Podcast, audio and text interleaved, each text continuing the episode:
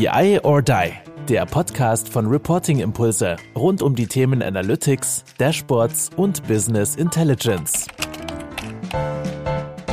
Jo, hallo zusammen zu unserem Podcast BI or Die Newscast mit Carsten Bange. Lange nicht gehört, aber da haben wir gesagt, das müssen wir ändern Ende des Jahres. Es gab viele Gründe, die dazu geführt haben, meistens auf meiner ähm, Seite. Dafür kann ich mich nur entschuldigen, aber die meisten Leute wissen ja auch warum. Gut, ich freue mich sehr, Carsten, na, dass wir es heute geschafft haben. Und was sollten wir anders machen im Dezember als einen Jahresrückblick? Hallo, Carsten. Absolut. Hallo, Andreas. Freut mich auch total, dass wir das Format wieder auferstehen lassen und uns ein bisschen unterhalten können, was so los war in der Data- und Analytics-Szene. Das Gute ist für alle Hörer, ich wurde ja darauf angesprochen, ob wir das noch machen und ob wir das wieder machen. Wir haben schon einen Termin für die Januaraufnahme. Also insofern, wir sind guter Dinge und es wird alles funktionieren. Es wird ganz wunderbar in 2024. Vielleicht das die beste News des Jahres. Wir haben uns auf jeden Fall was vorgenommen. Das genau. gucken, dass wir es auch umsetzen. Hervorragend. Gut, Carsten. Sag mal, wenn du jetzt so auf das Jahr 2024 bei der BARC zurückguckst, ne, was hat dich denn so getrieben? Vielleicht, was hat dich denn auch so als BARC betrieben? Was ist denn so für dich das spannendste Thema gewesen? Ja, ich glaube, es war ein besonderes Jahr wenn man sich das so anschaut. Ähm, wir haben ja seit Herbst letzten Jahres diese Zinswende und aber auch eine allgemeine wirtschaftliche Abschwächung. Und das in Kombination führt doch zu vielen interessanten Effekten. Wir haben, ich habe das erste Mal in diesem Jahr mit größeren Dienstleistern gesprochen, die offen gesagt haben, ja, wir haben ein Thema mit der Auslastung. Data und Analytics läuft nicht mehr so wahnsinnig gut wie die Jahre zuvor. Und auch die Softwareanbieter sind ähm, unterschiedlich von der Performance her. Das heißt also, wir haben erstmal, glaube ich, für Data Analytics ein etwas schwierigeres Jahr, als wir es die Jahre davor hatten, wo das Thema ja eigentlich geboomt hat. Und insofern war es besonders. Ähm, aus der BARC-Sicht ähm, haben wir jetzt zum Glück nicht so viel gemerkt. Die Themen, die wir bearbeiten mit den Kunden, sind nach wie vor nachgefragt und auch, sagen wir mal, ja, weiterhin sehr aktuell. Gerade so Themen wie Datenstrategie, Datenkultur ist ja ein wichtiges Thema für uns. Da konnten wir doch dieses Jahr wieder relativ viel machen. Allerdings sind unsere Projekte auch so, dass wir eher punktuell Expertise beisteuern. Wir machen jetzt ja nicht die hunderte von Tagen Implementierungssachen. Und da scheint es wohl doch eher schwächer gewesen zu sein. Ja, kann man auch. Ich habe es auch von verschiedenen gehört im Markt, ne, die gesagt haben, wie ist es denn so bei euch? Und ich sag mal, wir haben ja noch so eine Größe hier jetzt mittlerweile mit 20, 22 Leuten. Da spüren wir solche makroökonomischen Sachen nicht so stark. Man könnte vielleicht dann mal irgendwie begründen, warum es so ist. Aber wir sind so klein und haben natürlich, sag ich mal, auch so eine Vielzahl an Kunden, dass wir das jetzt auch nicht im Eins zu eins logischerweise spüren, sondern es ist dann eher getrieben, wen haben wir denn jetzt gerade als Kunden? So. Mhm. Und dass die das mal erzählen, das hört man, aber das hätte sich überhaupt nicht bei uns auf die Auftragslage. Und da muss man natürlich auch mal fragen, was gehört denn überhaupt zu dem Feld Data Analytics und so. Und dann sind ja alle auch schon, wenn ich schon drei Unternehmensberatungen kenne, kenne ich ja schon selbst, wie die anders aufgestellt sind und sagen, das zählen wir noch dazu. Das ist aber bei uns eine Special-Einheit. Insofern, ja, aber ich glaube, generelle Marktlage war schwierig in diesem Jahr. Komischerweise haben es sich aber sehr viele Themen ja ergeben in diesem Jahr, die eher zukunftsgerichtet sind. Es geht ja so richtig nach vorne. Ne? Also mir fällt das, das Thema als erstes ein, Gen AI. Mir fehlt Absolut. die ganze Microsoft Fabric-Geschichte ein. Das ESG-Reporting, das so richtig Fahrt aufnimmt und wo man merkt, da sind sie, da sind sie ja alle dran, ne? Und nicht zuletzt auch durch Vorträge von dich habe ich immer wieder gehört, ne? Data Mesh, Data Mesh, Data Mesh und scheint ja nicht nur, wie einige dann gesagt haben, als das aufkam, oh, alter Wein in neuen Schläuchen, sondern es scheint ja echt ein Thema zu sein. Insofern, das waren so vier Themen, ne, die, wo ich sage, Mensch, die waren so Carsten, du kennst uns, wir müssen da durch jetzt, wir müssen durch alle Themen durch. Welch, mit welchem möchtest du denn anfangen? Wo möchtest naja. du sagen, Mensch, ja, Gen AI, wenn du na ja sagst? Naja, also ich meine, ja, das ist ja schon das Thema des Jahres. Dann, dann äh, ehrlich gesagt, man kann es schon kaum noch hören, aber ähm, natürlich war das das Thema des Jahres, vor allem weil ja äh, viele Unternehmen ja angefangen haben, sehr schnell zu experimentieren. Also so, wir haben ja vor zwei Jahren äh, die, das, den Slogan ausgerufen, uh, Playtime is over for AI. Ja, jetzt muss geliefert werden, das muss operationalisiert werden. Jetzt ist Playtime back. Also im Gen AI wird wieder Prototypen gebaut, ausprobiert und gibt ja auch, sagen wir, erste Erkenntnisse in Unternehmen. Nach meiner Beobachtung gibt es Bereiche, wo jetzt schon heute auch produktive Dinge eingesetzt werden, wo also auch man sagen kann, jawohl, Das ist erfolgreich. Natürlich von der Technologie her geht es hier primär mal um Texte und Bilder, logischerweise. Weise. Das heißt, was wir jetzt für den Data Analytics Bereich sehen, ist noch etwas eingeschränkt ja, an, an Möglichkeiten. Aber wenn wir jetzt gucken, so in Marketingbereichen, automatisierte Bilderzeugung für Marketingzwecke zum Beispiel oder da, wo so Wissensmanagement für Texte gemacht wird, ja, also wo ich viele Texte habe, kann man sich zwar manchmal darüber streiten, ob das nicht eher Search-Anwendungen sind, aber egal. Ja, also auf jeden Fall komme ich da weiter. Dritter Bereich, der mir einfällt, ist, dass ähm, Softwareanbieter zum Teil auch berichten, so 25 bis 30 30 Prozent Produktivitätsvorteile in der Softwareentwicklung. Also quasi diese Code-Generierungs- oder Qualitätssicherungsmöglichkeiten von GenAI zu nutzen. Da scheint auch sagen wir, richtige, auch richtig nützliche Anwendungsbereiche zu geben. Und jetzt für Data und Analytics sind wir noch so ein bisschen experimentell. Aber man sieht eigentlich auf allen Ebenen der Architektur, sieht man Ideen, Ansätze, auch vielversprechende Sachen. Fängt also bei Datenintegration an wenn ich sag mal so Mapping von Feldern, wo ich ja quasi Feld oder äh, Tabellen, Spalten, Namen interpretieren muss, ja, damit ich ja im textlichen Bereich. Das scheint ganz interessant zu sein. Äh, automatisierte Erzeugung von Datenmodellen finde ich spannend. Ja, das ist ja auch eine wichtige Aufgabe. Ähm, da gibt's interessante Ansätze.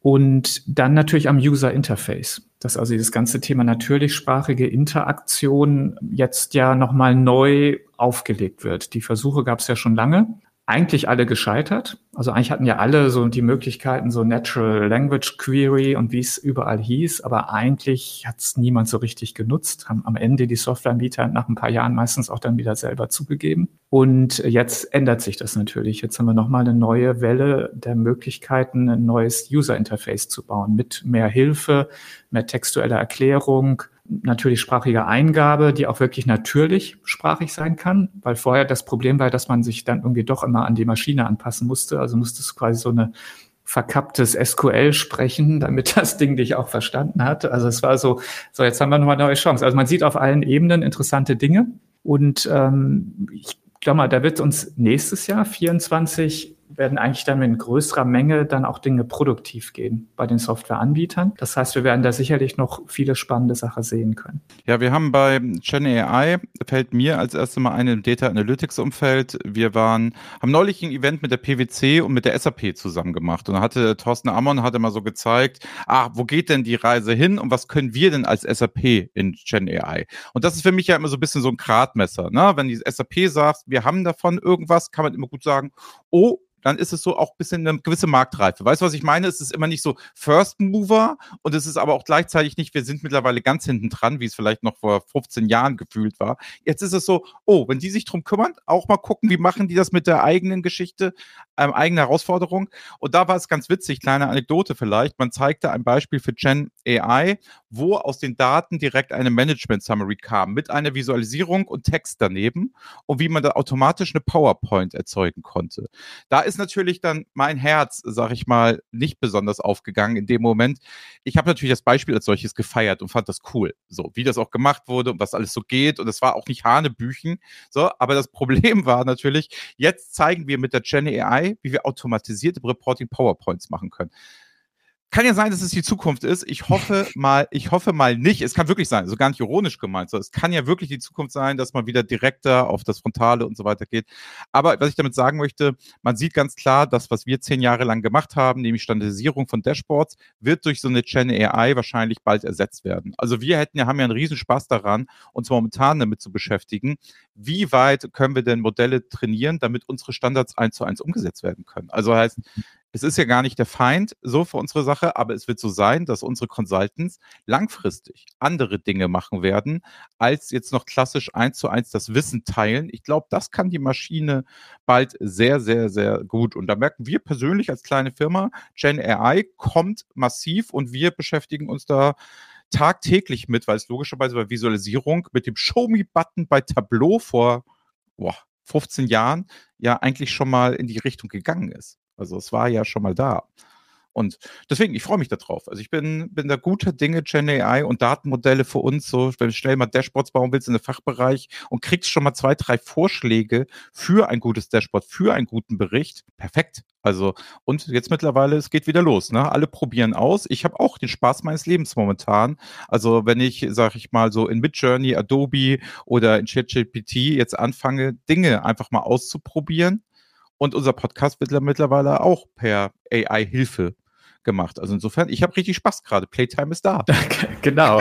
ja, absolut. Nee, ich habe neulich auch, äh, habe ich quasi eine, eine halbe Nacht mir um die Ohren geschlagen, aber eben nicht äh, aus, aus Last, sondern aus Vergnügen, um äh, Bilder zu generieren für eine Keynote weil ich ja gerne auch mit Bildern arbeite. Und das war tatsächlich erstmal fast, also faszinierend und erstaunlich, ja, was dann, was da so rauskommt, was für gute Sachen da rauskommt. Und dann fängt natürlich dann auch der Experimentier- oder Spieltrieb an zu überlegen, ja, wie kann ich es noch besser machen? Und wie muss ich jetzt meine Prompts machen, dass es sich verändert und so weiter. Aber eben da oder ähm, vielleicht auch ja ein Highlight des Jahres für die BARC. Wir haben BARC USA aufgemacht Mitte des Jahres.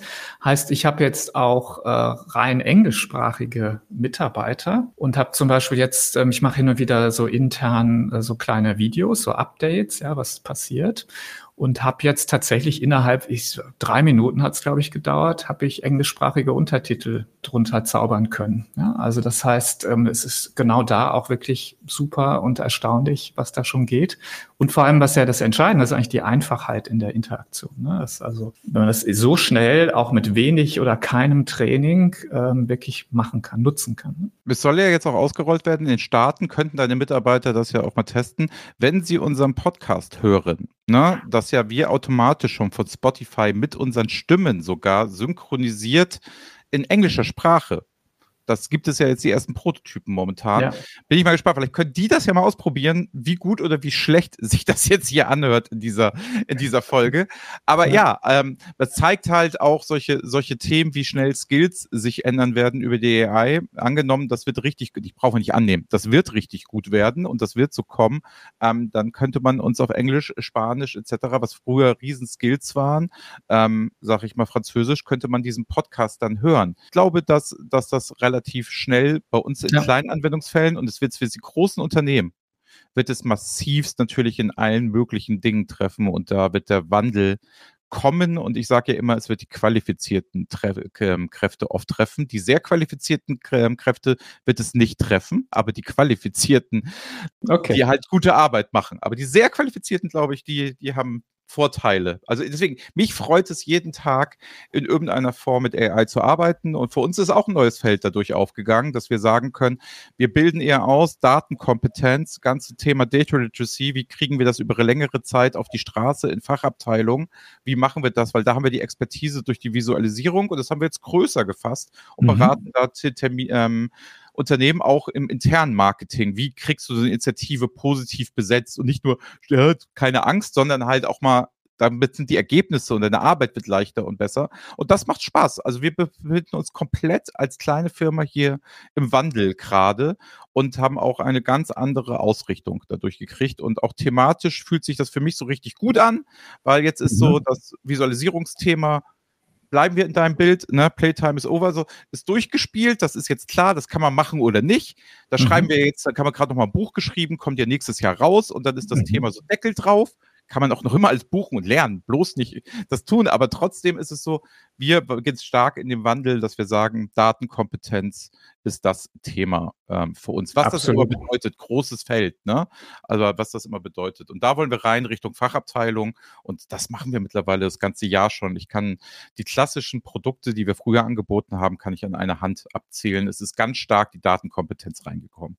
Absolut. Ich meine, da ergänzen wir uns ja auch super und arbeiten ja auch zusammen. Wir haben ja diese strategischen Themen Richtung Strategie und Datenkultur, wo eben viele nach wie vor oder eigentlich sogar immer mehr sagen, da ist eigentlich unser Hauptproblem. Ja, wir haben jetzt tolle Technologie, wir haben hier investiert, äh, wir kennen auch jetzt die Use Cases häufig schon recht gut. Aber wir müssen einen Weg finden, die Leute mitzunehmen. Wir müssen das stärker in die Breite kriegen, sonst wird Data nie ein Asset, was wir wirklich breit nutzen, sondern es bleibt immer bei diesen Spezialisten und da haben wir immer einen Bottleneck irgendwo. Und ähm, wir müssen was an der Datenkultur tun. Und da, wenn wir das strategisch einmal aufbereitet haben, wir machen da inzwischen super Formate, auch relativ kurze Workshops, wo dann aber am Ende sehr, sehr konkrete Maßnahmen stehen, wo man sagt, das sind eigentlich die Punkte für dieses Unternehmen, wo ich die Datenkultur sehr gut und sehr schnell beeinflussen kann. Und Data Literacy ist natürlich in aller Regel immer ein großer Punkt, logischerweise, weil es nicht um Skills, es geht um Ausbildung. Ähm, und das muss natürlich in die Breite auch. Also insofern passt das, glaube ich, sehr gut. Ja, und ich glaube auch die Herausforderung macht so Spaß, weil du hast in diesem Feld halt so eine komplette Heterogenität. Ne? Also es ist total heterogen. Das ist Wahnsinn. Ähm, du hast halt Leute, die gerade jetzt sagen, oh, ich kann mal vielleicht eine Excel bedienen, wirklich so, bis hin zu, ich bin der Obercrack. Also du hast diese ganze Bandbreite und das finde ich macht das Beratungsfeld ähm, so spannend. Und ich finde auch so diese Sache, dass wir passt wieder so gut. Ihr kommt über die Strategie und ihr kommt über die, sag ich mal, große Welt mit diesem ganzen Erfahrungsschatz, ne? Und wir dieses klassische, wir setzen schnell mal Leuchttürme um, wir machen das so. Es hat sich ja perfekt ergänzt und wir haben gesagt, ey, das ist genau der Weg zu gehen. Und da sieht man auch wieder diese Aufteilung nach Stärken. Das macht also auch Sinn und das macht auch jedes Datenprojekt übrigens erfolgreich. Und nicht immer alle versuchen mit allen zu erschlagen, sondern nach Stärken. Aber das ist ein anderes Thema. Thema Stärken von verschiedenen Seiten, Data Mesh. Sag mal, das war doch so, dass das Hype-Thema am Anfang des Jahres trägt sich durch. Es macht, machen auch extrem viele Unternehmen und das hat sich doch rasant etabliert. Also jedenfalls meine Wahrnehmung, wenn ich mit Leuten gesprochen habe. Wie siehst du das? Wo ist das so? Absolut. Also extrem stark. Man kann schon fast sagen, egal wo man hinkommt, alle sagen, ja, ja, wir machen jetzt auch Data Mesh. Ja, das Witzige ist, wir machen, ne? nicht wir planen, ja, ja. sondern wir machen schon. Das, das, das fand ich so als das Erstaunliche. Genau. Ja. Aber der, der, der wesentliche Trend dahinter ist natürlich Dezentralisierung. Ja, und das passt ja wieder auch zu dem, was wir gerade besprochen haben. Wir müssen in die Breite kommen mit Data und Analytics. Und das geht halt nicht so gut, wenn ich es jetzt nur mit einem kleinen Spezialistenteam irgendwo zentral versuche umzusetzen oder auch mit zentralisierten Datenarchitekturen. Und das heißt, Dezentralisierung ist der Trend und der war auch schon da oder zumindest hat er angefangen, bevor dieser Begriff populärer mhm. wurde. Der ist ja noch gar nicht so alt. Ne? Das Buch ist ja, glaube ich, vor zwei Jahren erst rausgekommen. Und das heißt, der, das hat im Grunde einen Trend, einen Namen gegeben, der aber schon da war und der sehr, sehr stark ist, weil er eben fundamental wichtig ist für Unternehmen. Und deshalb ist, das ist meine Begründung, warum das so populär geworden ist, weil es eigentlich eben einen Trend aufgreift und einen Namen gibt, der für viele sehr wichtig ist und auch total sinnvoll ist und den sie eben beschreiten wollen.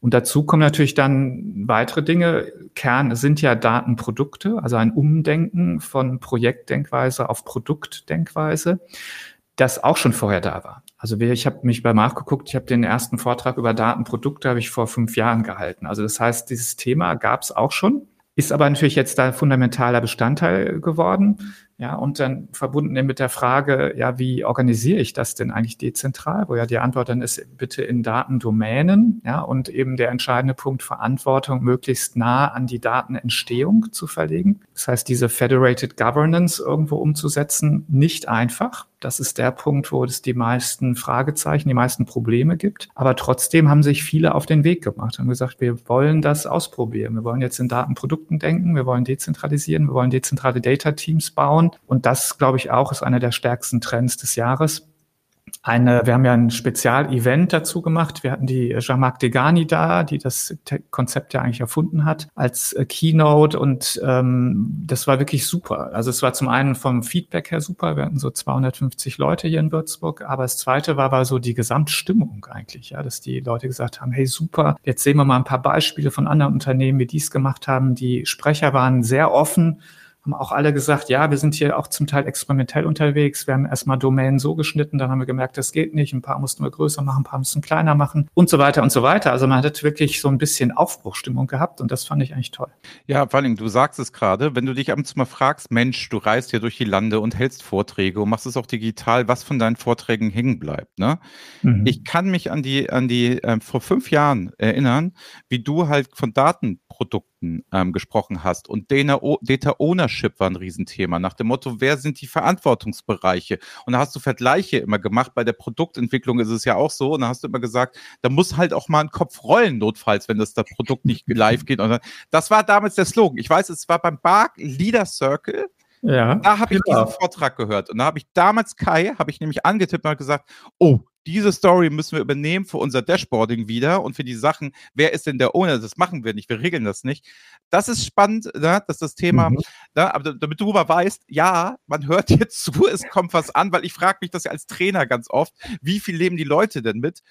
als du als Marktforscher Vortragender, ich habe es mitgenommen. Ich kann mich da, ich kann mich da genau an den Vortrag erinnern und damit hast du auch angefangen, ähm, wo du gerade gesagt hast, mit Gen AI machst du gerne die Bilder da hast du auch angefangen, nämlich die Bilder ganz groß zu ziehen über die gesamte Folie und unten nur noch Schlagworte zu machen. Kann ich mir interessant so Montessori-Ansatz hattest du dann teilweise und so. Ich bin Fan, Carsten. Ich bin Fan. Guck mal, ich, ich höre dir zu. Ich bin da. Ja. Aber mich. genau, aber Ownership ist tatsächlich das Thema. Ja, also eben Produkt-Ownership, ja, End-to-End. Halt, heute sagst du halt Domain und ne, Teams eher äh, und sind zentrale. Ja, ja. Aber damals war es noch so richtig Ownership, genau, für eine Person. Ja, witzig, ja.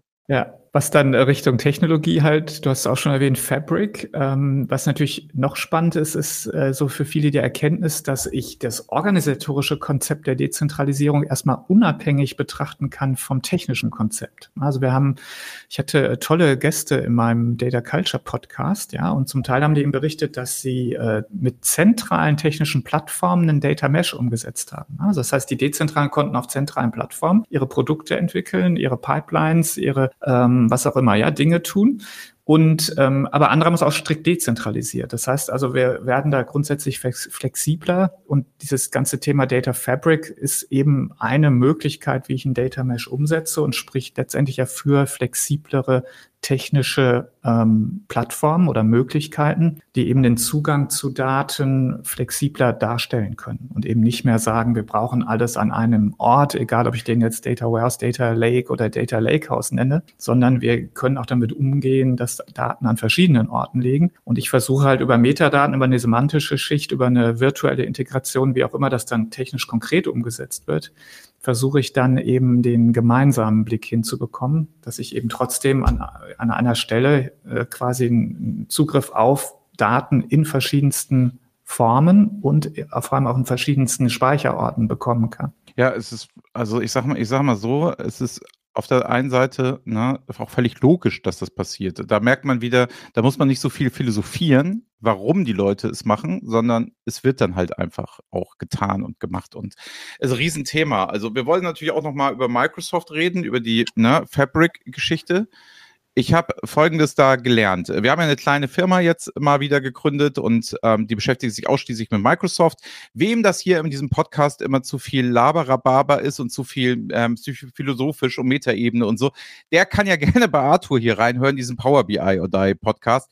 Der ist ja, sag ich mal, Techie pur und da hieß es, als Fabric plötzlich kam, die waren bis nachts wach. Ne? Diese ganzen MVPs, die wir da haben, sitzen da und wollen jetzt unbedingt was ist da los? Das wird die Revolution, da wird was gemacht. Dann haben die da, sag ich mal, zig Folgen gedreht. Ne? Also schöne Grüße gehen an Opitz Consulting raus, an den Fabian Heidstecker und so. Und alle waren in Aufregung. Also ich habe selten gesehen, dass, sag ich mal, die ganzen Microsoft-Fans selber so in Aufregung waren. Und das war der Moment für mich, Mensch, damit müsste ich auch mal irgendwie beschäftigen, Andreas. Was sagst du denn? Du musstest dich ja eh damit beschäftigen. Aber ist das jetzt revolutionär? Ist das jetzt der heilige Kral? Haben wir alle drauf gewartet und es wird uns alle Probleme abnehmen? Oder wie ordnest du das so ein, was Microsoft da geliefert hat als Marktforscher? Haben die überhaupt geliefert? Sagen wir mal so, ähm, gibt sicherlich an vielen Stellen noch äh, Verbesserungspotenzial, wie immer bei neuen Produkten. Fair. Also das heißt, ich würde sehr stark empfehlen, ähm, sich das genau anzugucken. Äh, zum Beispiel auch bei der Katalogkomponente. Das ist ja wirklich sehr, sehr spannend, weil das genau eben für Fabrics eine der absolut zentralen äh, Themen ist oder Komponenten ist. Wir nennen das Data Intelligence Platforms, also da, wo ich eben die, die Intelligence, also die Informationen über Daten äh, zusammenbekomme. Und das ist natürlich gerade in so heterogen verteilten Umgebungen, wo ich ja Fabrics dann einsetze, häufig natürlich ein wichtiges Thema. Aber da eben, ja, neues Produkt, mit Sicherheit auch noch ein bisschen was zu tun. Gibt vielleicht ein technisches Detail. Es gibt natürlich viele Sachen jetzt, aber ähm, als technisches Detail finde ich eigentlich sehr spannend, dieser Übergang zu Open Table Formats. Ja, das ist also Apache Iceberg oder Delta Lake. Das klingt jetzt wie ein kleines Detail. Ich glaube, es hat wirklich Potenzial, einiges zu verändern. Und Microsoft setzt eben jetzt auch darauf. Und dadurch, das Open Format ist im Grunde, trenne ich jetzt nochmal wiederum äh, physische Umsetzung, also Speicherform, Datenbank, von der Art und Weise, wie ich Daten beschreibe, ja, also wie ich mein Modell beschreibe. Das sorgt letztendlich für höhere wiederum Flexibilität, ähm, Möglichkeiten auch mal was auszutauschen, also Übergang äh, von verschiedenen Technologien etc. Und wer sich damit noch nicht beschäftigt hat, das wäre so ein bisschen mein Tipp, ähm, weil ich glaube, hier passiert gerade was sehr Spannendes, aber auch Nützliches für Unternehmen. Absolut, ne? Also ich finde, finde auch, Microsoft macht jetzt auch noch nicht die Werbung so, die man damit vielleicht machen könnte. Ich glaube, dass es das schon uns nachhaltig beschäftigen wird und dass das auch nicht mehr weggehen wird. Also das ist, glaube ich, ein Thema. Ähm, ich merke das hier bei, bei Arthur. Also jeder Kunde spricht ihn auch drauf an. Also es ist im mhm. Markt einfach aus unserer Beobachtung da. Es ist ein großes Interesse und auch dort ist die typische Skepsis aus meiner Sicht gar nicht so groß, sondern man sucht schon direkt nach Lösungen und sagt, wie kriege ich das denn jetzt bei mir hin? Also wenn er so in diese Workshops jetzt gebucht wird, wird. Ist immer so die Frage, wie machen wir das und nicht so stark die Frage, ob und magst du es mal vorstellen und was könnte denn damit sein, sondern dieses, ja, okay, welche Wege gibt es denn jetzt? Was machen wir? Was kriegen wir mhm. kurzfristig umgesetzt? Also sehr ernstzunehmendes Thema und wir haben jetzt auch so die ersten Erfolgsgeschichten. Wir haben ja so einen ganz kleinen äh, Power BI, nennen wir das, oder Microsoft, weiß ich gar nicht, Day, wo dann sich ein paar Kunden treffen, Offsite und nur per Teams mal kurz austauschen, was gibt es Neues dazu. Und mhm. da kannst du, merkst du, dass jeder Vortrag von dem Kunden, das ist immer Solve Your Problem, eigentlich komplett auf Fabric geht. Also erste Schritte, erste Erfahrungen, wie habt ihr das gemacht? Also es ist aus meiner kleinen Welt hier wieder, die ich nur äh, beschreiben kann, ist es komplett da spannend und sag ich mal, Arthur könnte nur das machen am ganzen Tag, weil interessiert die Leute abartig und daher denke ich auch eine schöne, auch eine schöne Geschichte. Also warum denn nicht? Absolut. Und ich meine, wir haben ja noch den zweiten äh, oder einen weiteren, wir haben ja noch mehr, aber wir haben zwar einen weiteren großen Provider in Deutschland, ja, ist natürlich SAP im ja. Data Analytics Umfeld. Und da äh, haben wir ja Datasphere. Ich muss gerade ein bisschen zögern, weil wir ja in unserem letzten gemeinsamen Newscast tatsächlich das angekündigt haben. Wir haben gesagt, ja, Datasphere kommt jetzt auf den Markt. Das war eben Anfang 23 und jetzt. Gerne mal hören, was wir gesagt haben. Das ist doch eine gute Idee. Vielleicht einfach im März einfach mal reinhören oder im, im Februar, als es rauskam. Und was genau. wir prognostiziert haben. Genau, aber ich glaube, das war jetzt nicht so schwer, äh, das nee. zu beschreiben und ist auch so eingetreten. Natürlich interessiert das die SAP-Kundschaft massiv und wir haben jetzt am 31.01. in Frankfurt eine eigene Veranstaltung ähm, zum Thema SAP Data and Analytics, also Future of Data and Analytics bei SAP. Und äh, da spielt natürlich Datasphere auch eine ganz große Rolle, weil es eben genau solche Data Fabric Ansätze umsetzen kann. Es kann auch so, man kann auch ein Data Mesh damit ganz gut bauen, weil ich eben dezentral diese also mal semantischen Modelle habe. Also ich kann die auch dezentralisieren quasi. Das heißt also, ich habe hier technisch wiederum schon etwas, mit dem ich solche modernen Ansätze durchaus umsetzen kann. Ja, das ist genau so. Also ich sage mal so, wir reden jetzt gar nicht mehr als News, also ich glaube, hätten wir immer mehr Folgen jetzt gemacht, hätten wir jedes Mal auch wieder über die Datasphere gesprochen. Mhm. Kann ich jetzt genau dieselbe Geschichte eins zu eins auch erzählen, die ersten Dinge, die wir da gebaut haben auf der Datasphere, die gemacht haben. Meine Zusammenfassung wäre, die Herausforderungen sind dieselben geblieben. Es ist technisch nur in SAP wesentlich einfacher geworden, sie zu handeln. Also das ist das, was wir beobachten. Ähm, und wenn der Kunde sagt, ja, ich bin ja auch in Datasphere unterwegs, dann wird hier bei mir in der Organisation eher gejubelt, als dass gesagt wird, oh Gott, müssen wir jetzt ran, müssen wir jetzt irgendwas tun, sondern es ist eher so eine gesamte Erleichterung im SAP-Markt zu spüren. Klar, es ist immer mit Arbeit verbunden, aber ich denke, die SAP ist halt da sehr, sehr zukunftssicher und sehr, sehr gut aufgestellt und mit ihren eigenen Wegen sind viele Chancen überall. Äh, klar, also Datasphere ist ja gefühlt auch im Markt angekommen. Also ich glaube, das ist ja jetzt auch nicht so, dass du sagen kannst, Mensch, was war das denn für ein Unsinn von der SAP, sondern nee, da werden wir uns die nächsten Jahre auch drüber. Nee, absolut, nein, nein, das ist sicherlich der, der richtige Weg, auch passend zu den Markttrends. Also ich glaube, da ist die SAP auf dem richtigen Dampfer.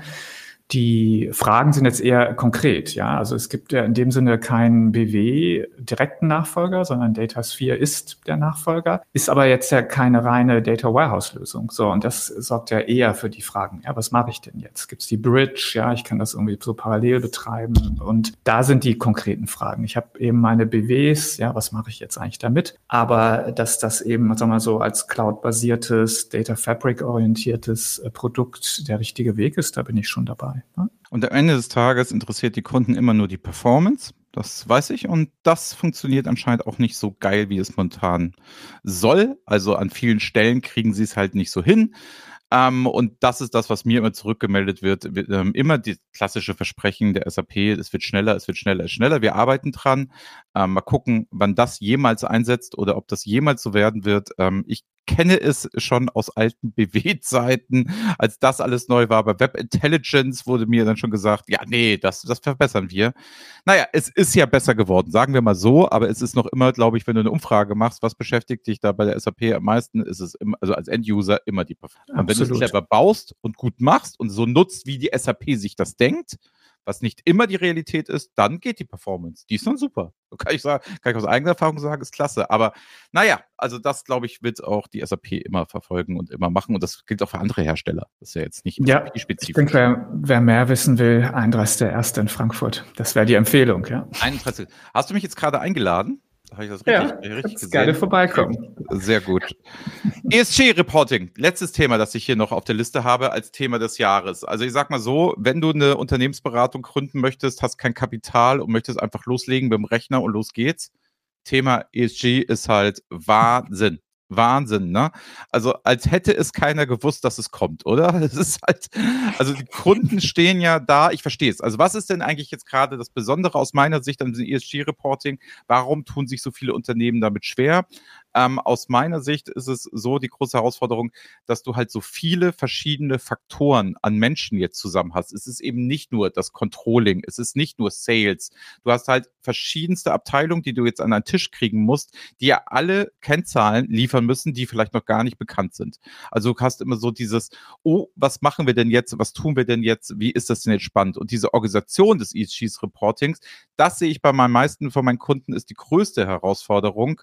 Gar nicht so sehr schwer, jetzt mal kurz das Reporting aufzusetzen, aber Kennzahlendefinition. Äh, gefühlt geht es da alles nochmal auf der grünen Wiese los. Wie siehst du das? Ja, absolut. Also eben, es wird wichtiger. Wir haben, das war eine auch im Rückblick so eine der populärsten Studien des Jahres bei uns, war eine oh. ESG-Reporting-Studie. Und da gab es eben interessante Erkenntnisse. Ähm, die eine war, dass doch ein Großteil, also eine große Zahl der Unternehmen ESG-Reporting auch machen, obwohl sie gar nicht müssen.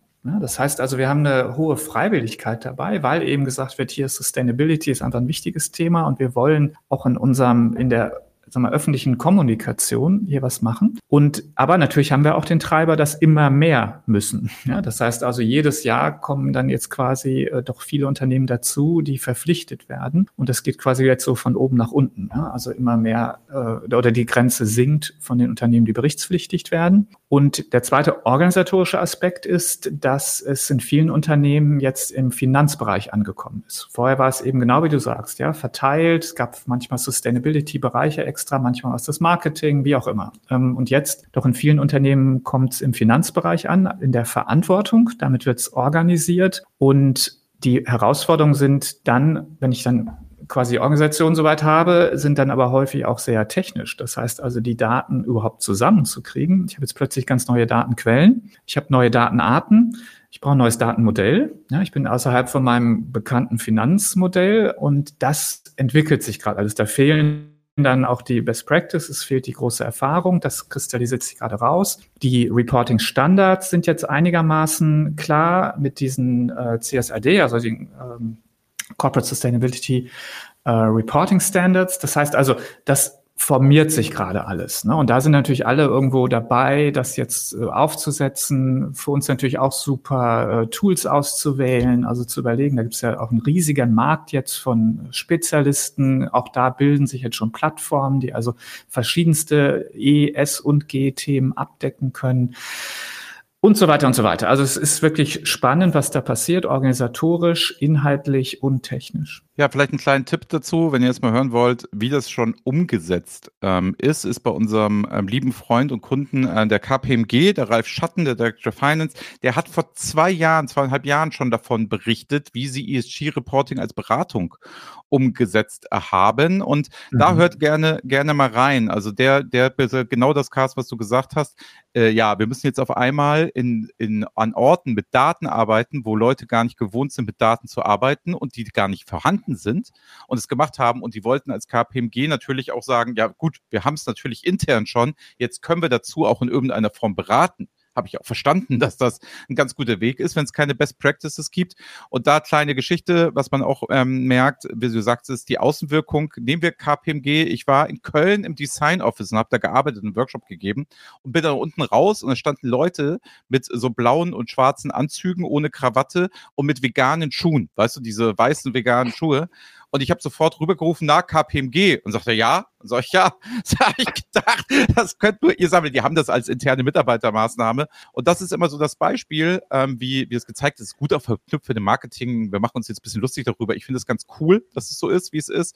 Und es ist ein absoluter Zukunftsmarkt. Noch immer, das Thema ist, glaube ich, 0,0 ausgelutscht. Es ist auch nicht vorbei.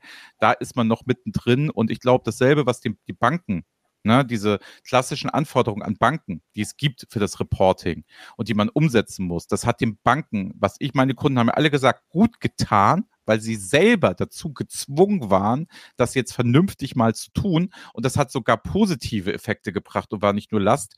Und da bin ich auch feste Überzeugung, SG-Reporting wird denselben Weg gehen. Also alle, die jetzt Panik haben, ich glaube, das ist halt auch eine Riesenchance, sein Reporting auf Themen auszuweiten, zu verbessern und Dinge, Chancen zu heben, die man vielleicht vorher gar nicht gesehen hat. Bin ich fest von überzeugt. Deswegen Aufruf da draußen, wer gerne eine Beratung zur ESG-Reporte gründet und sich alleine nicht traut, kommt vorbei, können wir zusammen machen. So, äh, ich, das werde ich nicht mehr machen, Carsten, das werde ich nicht mehr schaffen. Also wir beraten da immer so ein bisschen, aber es ist ein Thema wie alles andere. Ja, ja, nee, wir sind da voll auf dem Zug, muss man echt sagen, ja, ne? weil wir haben ja viel im CPM-Umfeld. Ja, ist eine logische Ergänzung, wird mit den, mit den von den gleichen Leuten häufig jetzt verantwortet und umgesetzt. Und ähm, ein Indikator vielleicht auch nochmal ähm, im, im Data Culture Podcast. Die zwei populärsten Folgen des Jahres mit den meisten Hörern. Nummer eins, Data Mesh Erfahrungen bei Zeiss. Nummer zwei, ESG Reporting. Und zwar die Grundlagenfolge. Ne? Was kommt da auf Unternehmen zu mit meinem Kollegen hier Chris Neubauer? Und das äh, zeigt schon, ja, das Interesse ist riesig und da gibt's was zu tun. Witzig. Wir hatten auch Data Mesh, aber Planung hatten wir noch dabei. Mhm. Die, weil, wir hatten noch ein bisschen Planungsschwerpunkte letzten Jahr, deswegen kann es sein, dass dann ausgerechnet das so extrem hochgelaufen ist. Aber ja, also Data Mesh hatten wir witzigerweise auch. Ist auch, glaube ich, bei uns eins oder zwei oder so das Thema als solches im Podcast gewesen.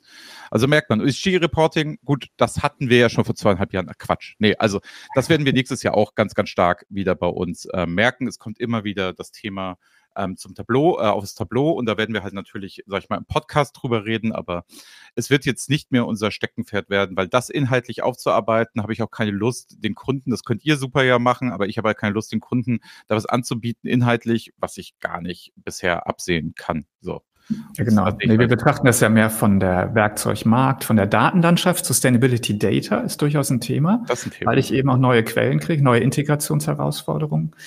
Ähm, deshalb ist es auf vielen Ebenen sehr, sehr spannend. Aber ich gebe dir recht, inhaltlich ist natürlich nochmal ein anderes Thema. Das überlassen wir ja auch den Spezialisten. Ja, wir sind jetzt ja nicht eine, eine, Beratung, welche Kennzahlen brauche ich denn, sondern wir interessieren uns dafür, wenn ich die Kennzahlen weiß, wie kriege ich das denn sinnvoll in Reporting-Systeme, in mein Datenmanagement integriert etc. Das ist halt das Witzige, ne? wie du gerade sagst. Ich maß mir mittlerweile schon an mit meiner Firma und über die Erfahrung, dass ich zum Beispiel bei einem OE-Reporting mitreden kann, weil ich weiß, was es ist, weil wir schon so viele Sachen dazu gemacht haben und auch ein bisschen Kennzahlen kenne oder Sales, Finance etc. Gibt's halt, ähm, gibt es halt Dinge, die sind einfach klar. Also ne, Net Sales können wir ja alle nochmal mitreden. Ich glaube, das ist nicht das Problem oder Abbott. Aber ne, das Problem ist, glaube ich, da wirklich zu sehen, dass du dort, wenn du da beraten möchtest, in einer Form, was sind die Kennzahlen, echt nochmal neu anfangen musst. Und das ist gar nicht so ohne. Und es gibt ja auch die Vorgaben, sind ja auch nicht total clever und geil. Also so ist es ja auch nicht. Du kannst ja jetzt nicht sagen, ja, ich erfülle die jetzt alle, habe ein tolles Reporting, vielleicht ziehst du dann da ja gar nichts draus, hast die Vorgaben erfüllt.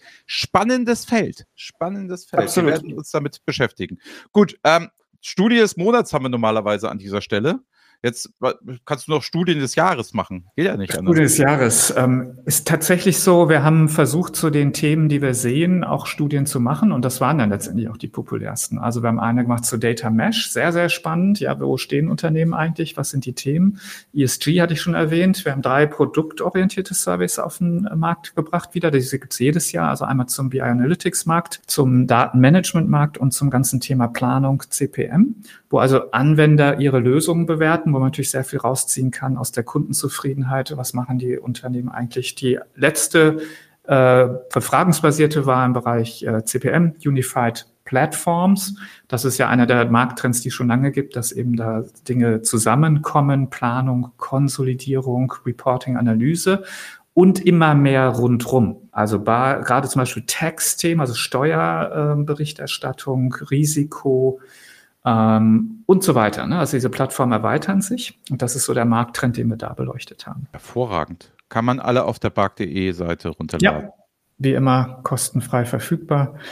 Das Modell ist ja, dass das ähm, der Aufwand, den wir da treiben, wenn, wird eben refinanziert durch meistens Softwareanbieter, aber auch zunehmend Beratungshäuser, die sagen, das ist spannender Content, den wollen wir nutzen und dann, genau, zahlen die ein bisschen was für die Nutzung für die, früher hat man das Reprint Rights genannt, also äh, geprintet wird natürlich jetzt nicht mehr so viel, alles digital. Achso, da könntest du quasi dein Logo dann draufsetzen und sagen, für deine Kunden bereitstellen, oder wie? Ja, genau, das wird ja heute immer noch so gemacht. Ich meine, das ah, ist ja okay. Content Marketing in dem Sinne. Ja, jeder muss genau. ja irgendwie auf seinen Webseiten was tun, um Leute zu attrahieren und dann kann er eben selber äh, Content erzeugen oder kriegt das eben von uns zugeliefert und dann kann man eben interessante ESG-Erfahrungen zum Beispiel von Unternehmen dann eben nutzen. Ja, dann freue ich mich ja schon bald auf die Data Fabric Studie, weil ne, die oder habt ihr die auch im Angebot? Ja, ja, ja, klar. Also wir sind äh, tatsächlich gerade dran fürs nächste Jahr. Wir sind gerade in der Konzeptionsphase eine zu Data Mesh und Data Fabric. Die ist schon dran. Äh, wir sind gerade dabei, äh, zu Datenplattformen etwas zu machen. Also diese Erweiterung, also die Veränderungen, die genau diese AI-Themen in Datenplattformen bringen. Ähm, das ist gerade in der Mache und äh, in der Vorbereitung sind eben natürlich weitere. Logischerweise gibt es wieder einen neuen ESG-Update. Es gibt die produktorientierten Studien gibt was zu Data Observability, Data Ops, ML Ops, nach wie vor spannend. Ja, neben allen Gen AI-Themen müssen wir die anderen Sachen weiterhin auch in Produktion bringen, die klassischen BI-Dinge. Also das sind so die Themen des nächsten Jahres. Gut, dann haben wir unsere andere Kategorie, die sich immer großer Beliebtheit freut. Ich glaube, weil ich da am wenigsten zu sagen kann. Aber es gibt halt eine Geschichte, die ging selbst an mir nicht vorbei, an den M&As. Ähm, Click und Talent habe ich, habe ich, habe ich mitbekommen. Einfach dadurch, dass wir mit beiden zusammenarbeiten und da jetzt immer so heißt, ja, wir müssen noch mal gucken, bis wir das dann sowieso. Das ist jetzt momentan immer der, die Aussage, wenn man mit einem von denen spricht, wie es zusammen ist. Wie clever, wie gut, wie schön findest du denn, dass die beiden jetzt zusammengegangen sind oder zusammengehen werden? Also findest du das total gut oder wo du sagst, wow, mal gucken, wie das alles so wird? Die Thematik ist ja folgende. Die, ähm, der klassische BI-Markt, in dem ja Click ist, Tableau, Microsoft Power BI, so als die drei Platzhirsche, der ist ja, sagen wir mal, commoditisiert, würden wir das nennen. Ja. Ich weiß gar nicht, ob es da ein deutsches Wort für gibt. Ja, aber es ist eben Commodity geworden, da hat Microsoft für gesorgt. Und es geht sehr, sehr stark eigentlich nur noch über den Preis. Da hat Microsoft eben auch den Preispunkt im Markt gesetzt und ähm, der wächst auch umsatzseitig nicht mehr besonders stark. Also einstellig, wenn überhaupt. Ja, das heißt also, wir haben hier einen Markt, der ist ähm, sehr, sehr stark von Microsoft inzwischen beherrscht. Und was soll jetzt ein Anbieter wie Click machen? Erstmal müssen wir feststellen, äh, es gibt nach wie vor natürlich Click-Projekte und es gibt auch eine super loyale ähm, Beraterszene oder ein Ökosystem rund um Click weil ich eben hier eine Plattform habe, mit der ich sehr, sehr viel tun kann. Also mit der ich wirklich sehr flexibel Applikationen bauen kann etc. Ja, also es hat seinen Platz im Markt, aber es ist halt in einem Segment, was nicht mehr wächst. So, und jetzt haben wir eben einen Eigentümer, das ist Thoma Bravo, also eine der ganz großen Private Equity Firmen, die eben in Software, viel in Software investieren. Und die überlegen, haben das ja dann auch von der Börse genommen, Click, und überlegen sich jetzt ja, okay, was machen wir denn jetzt dann? Und Click hatte schon mit Attunity investiert in den Bereich Datenintegration.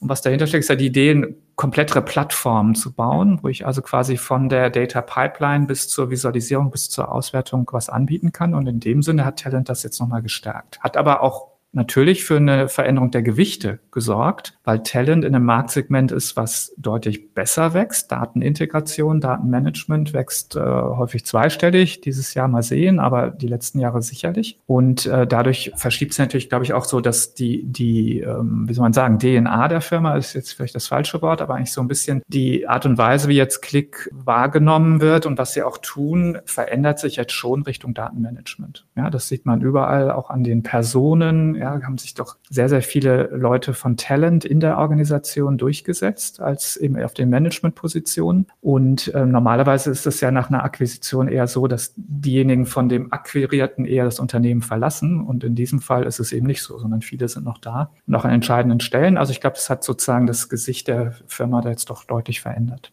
Also ich, ich sehe den auch ganz entspannt, aber es ist halt, denke ich mal, auch nicht aus der Not geboren wie du, wie du auch sagst. Ne? Also es das heißt ja nicht, dass es schlecht ist, sondern es heißt einfach nur, sie mussten ja jetzt auch irgendwie was tun, um relevant zu bleiben und diese Durchgängigkeit dann irgendwo auch, sag ich mal, herzustellen. Ne? Also ja. So, sonst wäre man, glaube ich, weil wenn ich überlege, was die anderen alle bieten, ne, und was sie so machen, okay, ne, also ich verstehe es, also ich verstehe Klick total, aber was du sagst, die Community stark wie eh und je, merken wir mhm. auch.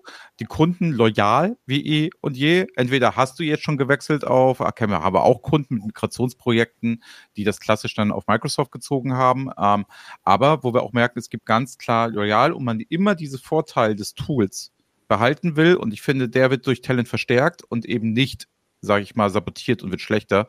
Und deswegen macht es fachlich aus meiner Sicht, ist es für uns ist es gut, dass das so passiert ist. Also es ist jetzt kein Nachteil, wo wir gesagt haben, oh Gott, jetzt steht Klick nicht mehr alleine da, jetzt haben wir Talent, also super für uns. Mal gucken, was draus wird. Spannend. Ja, absolut, genau. Das sehen wir jetzt ja. Das, da passiert ja auch einiges noch in der Integration. Ähm, also insofern, da werden wir 2024 sicherlich auch ein bisschen was beobachten können. Insgesamt muss man aber sagen, war es ein sehr ruhiges Jahr.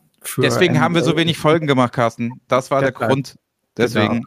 Ja, ja. ja, also da hat die Zinswende wirklich total zugeschlagen. Es war super interessant zu beobachten. Natürlich auch die wirtschaftliche Schwäche, also dass es eben vielen Softwareanbietern nicht mehr so gut ging oder so stark gewachsen sind. Aber man hat eben gemerkt, die Investoren, die ja doch einen großen Teil des Marktwachs oder des Wachstums von bestimmten Anbietern antreiben, weil sie eben durch Kapital sehr stark auf Wachstum setzen können und nicht unbedingt auf Profitabilität setzen mussten, hat sich eben verändert, ja, dass eben jetzt dann doch Profitabilität eben deutlich wichtiger geworden ist und eben dann jetzt sich auch das, die Strategien von Anbietern geändert haben. Und es gab eben auch deutlich weniger M&A in diesem Jahr. Genau, weil sich durch das Zinsthema die Refinanzierungskosten erhöht haben für die Investoren und das Geld einfach nicht mehr so locker sitzt. So, simpel, so einfach ist das. Ja. Das heißt also, hat sich lange sehr, sehr wenig getan. Jetzt zum Jahresende doch wieder einiges. Also ich glaube, das der, der Knoten ist sozusagen geplatzt. Wir sehen sehr viel mehr Aktivität wieder. Wir sind da ja auch beteiligt als BARC, als Gutachter häufig, ja, dass also Investoren uns nutzen, um eben sich Softwarefirmen anzuschauen und zu verstehen, was deren Stärken, Schwächen sind im Markt, wie sie stehen, etc. Und das, wir merken doch deutlich wieder mehr Aktivität. Also es wird wieder mehr geben. Und man hat es jetzt auch zum Jahresende gab es ja noch so ein paar Paukenschläge, haben wir ja gesehen. Ähm, hier Alterix, es wird gerade von der Börse genommen, ja, große Investoren haben es gekauft. Und für uns in Deutschland natürlich besonders spannend fand ich Software AG, ja auch eine ganz neue News. Und das ist natürlich schon, soll man sagen, hochinteressant. Ich sage es mal so neutral, weil, weiß nicht, ob es alle gesehen haben, die Software AG hat ja jetzt Webmethods und Streamsets im Kern, plus noch ein paar andere Sachen, zum Beispiel das Ares ist, glaube ich, auch dabei, also das alte von der Software, äh, von ähm, von, von IDS, hat sein IBM verkauft und das waren faktisch 70 Prozent ihres Umsatzes. Ja? Also das heißt, im Grunde ist mehr oder weniger die Software AG jetzt von einem, eigentlich Nummer zwei in Deutschland, ja, nach der SAP, mit großem Abstand, aber immerhin knapp unter einer Milliarde Umsatz äh, schrumpft jetzt eigentlich zu einem kleinen oder mittelgroßen mittelständischen Softwareanbieter, weil was überbleibt, ist das Mainframe-Geschäft. Adabas Natural werden ein paar noch kennen vielleicht, die auch schon länger in der Szene sind.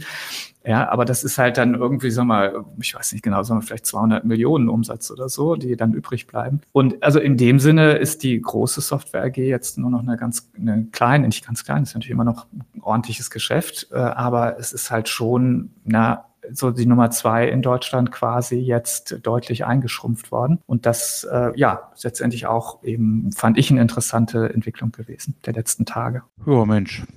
Ruhiges Jahr nehme ich mit raus. Ne? Software AG hat es zerlegt. Klick und Talent finden wir super. So, und genau. generell ist die Stimmung so, das haben wir ja immer so. Das Witzige ist, du hast öfter mal erzählt, wenn du darüber redest, ja, eigentlich ist die allgemeine Lage und Situation jetzt nicht so gut, aber der Data-Markt bleibt davon unberührt. Das war so ein Satz, den du ganz oft gesagt hast. So, ja, diesmal merkt man, du hast einen anderen Satz gesagt. Du hast diesmal gesagt, ah, das merkt man jetzt schon, es wird mehr auf Profitabilität, nicht so sehr auf Wachstum da merkt man dann schon die wirtschaftlichen Aussagen oder die Reife des Marktes. Das ist jetzt nicht mehr so der krass, der Wachstumsmarkt als solches ist.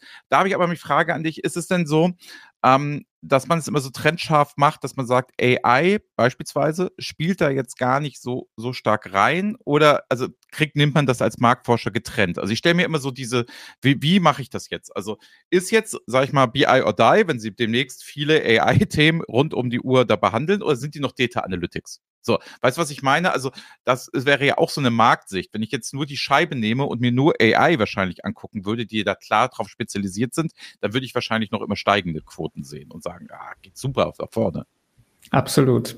Ja, ähm, wir definieren äh, künstliche Intelligenz durchaus als Teil des Data Analytics Markts, weil es ja eigentlich eine Art von Analytics ist. Ähm, mhm. Wir gucken uns das aber ein bisschen nach Einsatzzweck auch an. Ja, das heißt also, so haben wir so ein, ein generalistisches äh, Large Language Model, wäre für mich jetzt nicht Teil des Data Analytics Marktes. Ja, es wird dann Teil, wenn ich es einsetzen kann für Data und Analytics. Dann ist es natürlich spannend. Aber insofern hast du natürlich recht. Es gab zwei Segmente im Markt, die wir uns angucken, wo es relativ viel M&A-Aktivität auch gab und wo auch viel Geld investiert wurde. Und ähm, das eine war natürlich Gen AI, wahnsinnig viel. Und das zweite war ESG, witziger ja. oder nicht witzigerweise, logischerweise schon fast, ja. Da sind die Investoren auch in diesem Jahr sehr, sehr aktiv gewesen.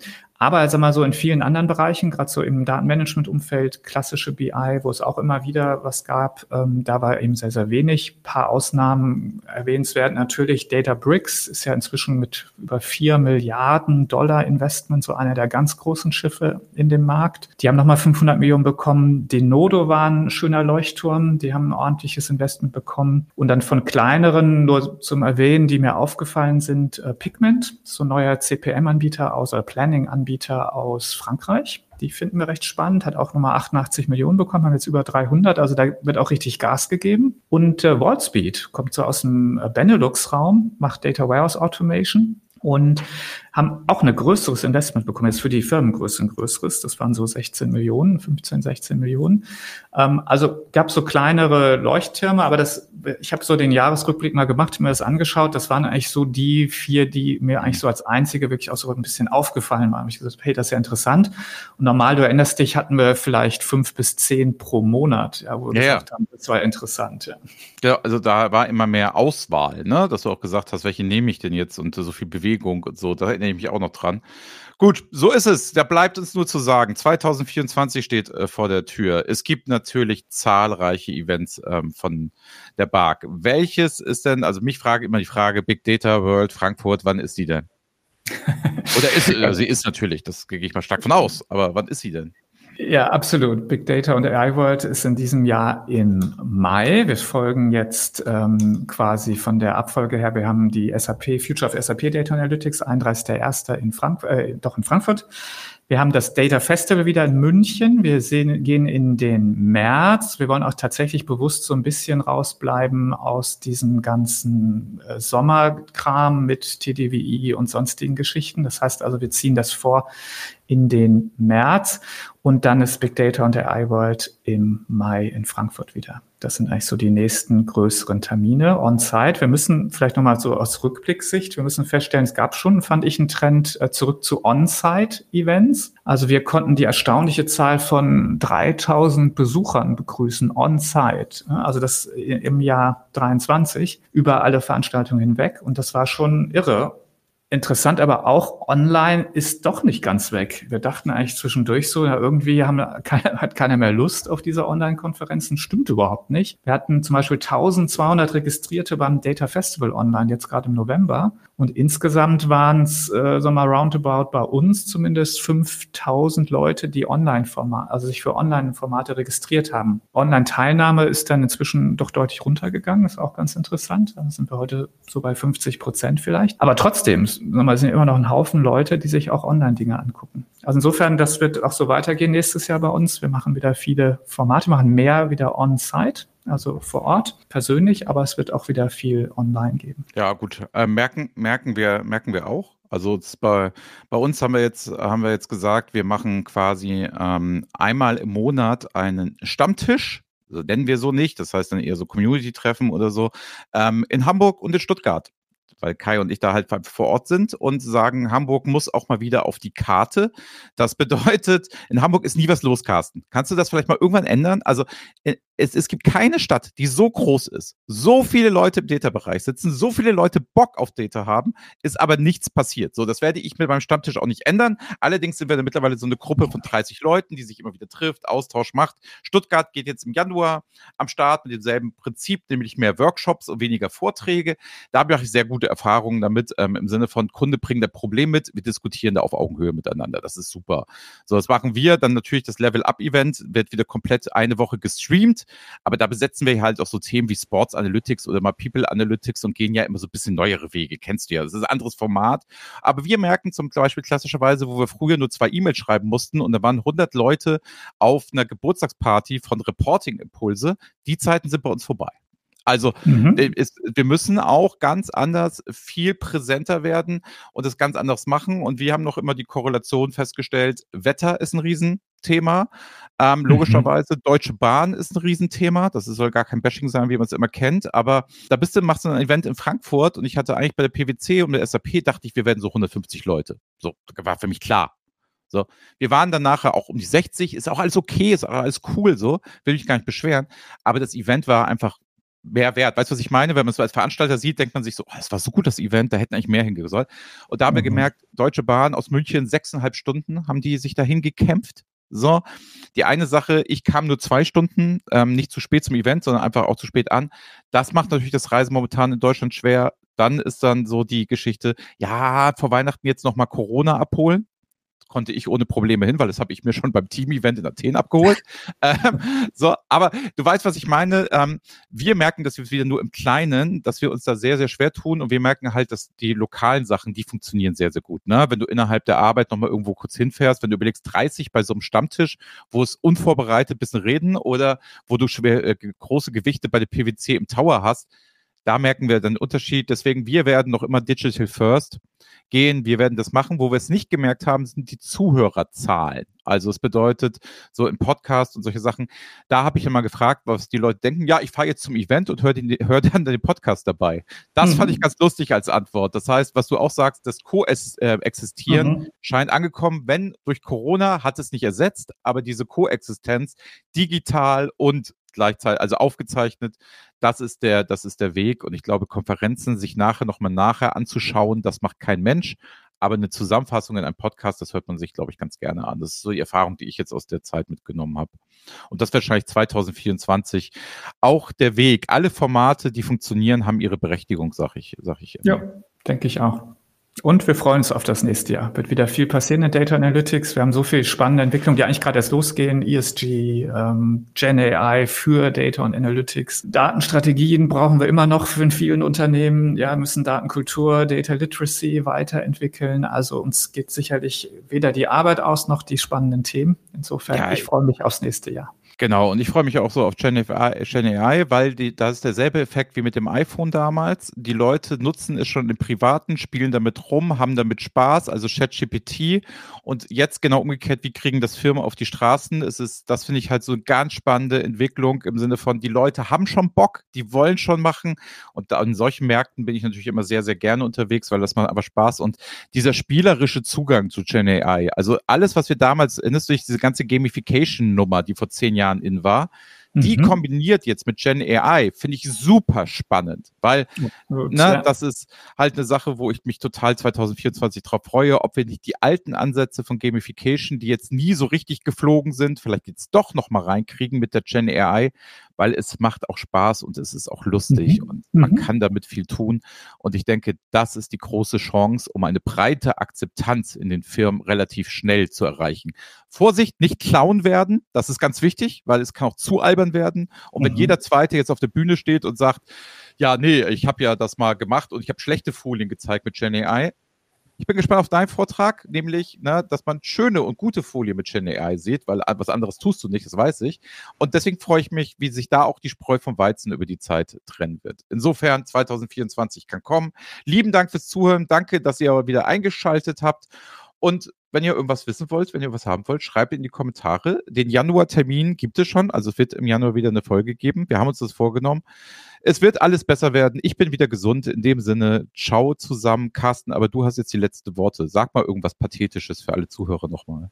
Ja, gutes Jahr 24. Wir haben schon gesagt, es wird spannend, es bleibt spannend. Insofern kann man nur wünschen, bleibt alle gesund. Wir hören uns bald wieder. Fragen, bis dann. Ciao. Das war BI or Die, der Podcast von Reporting Impulse. Danke, dass ihr auch diesmal wieder mit dabei wart. Wenn es euch gefallen hat, dann hinterlasst uns doch eine gute Bewertung und abonniert den Podcast, um keine weitere Folge zu verpassen. Bis zum nächsten Mal.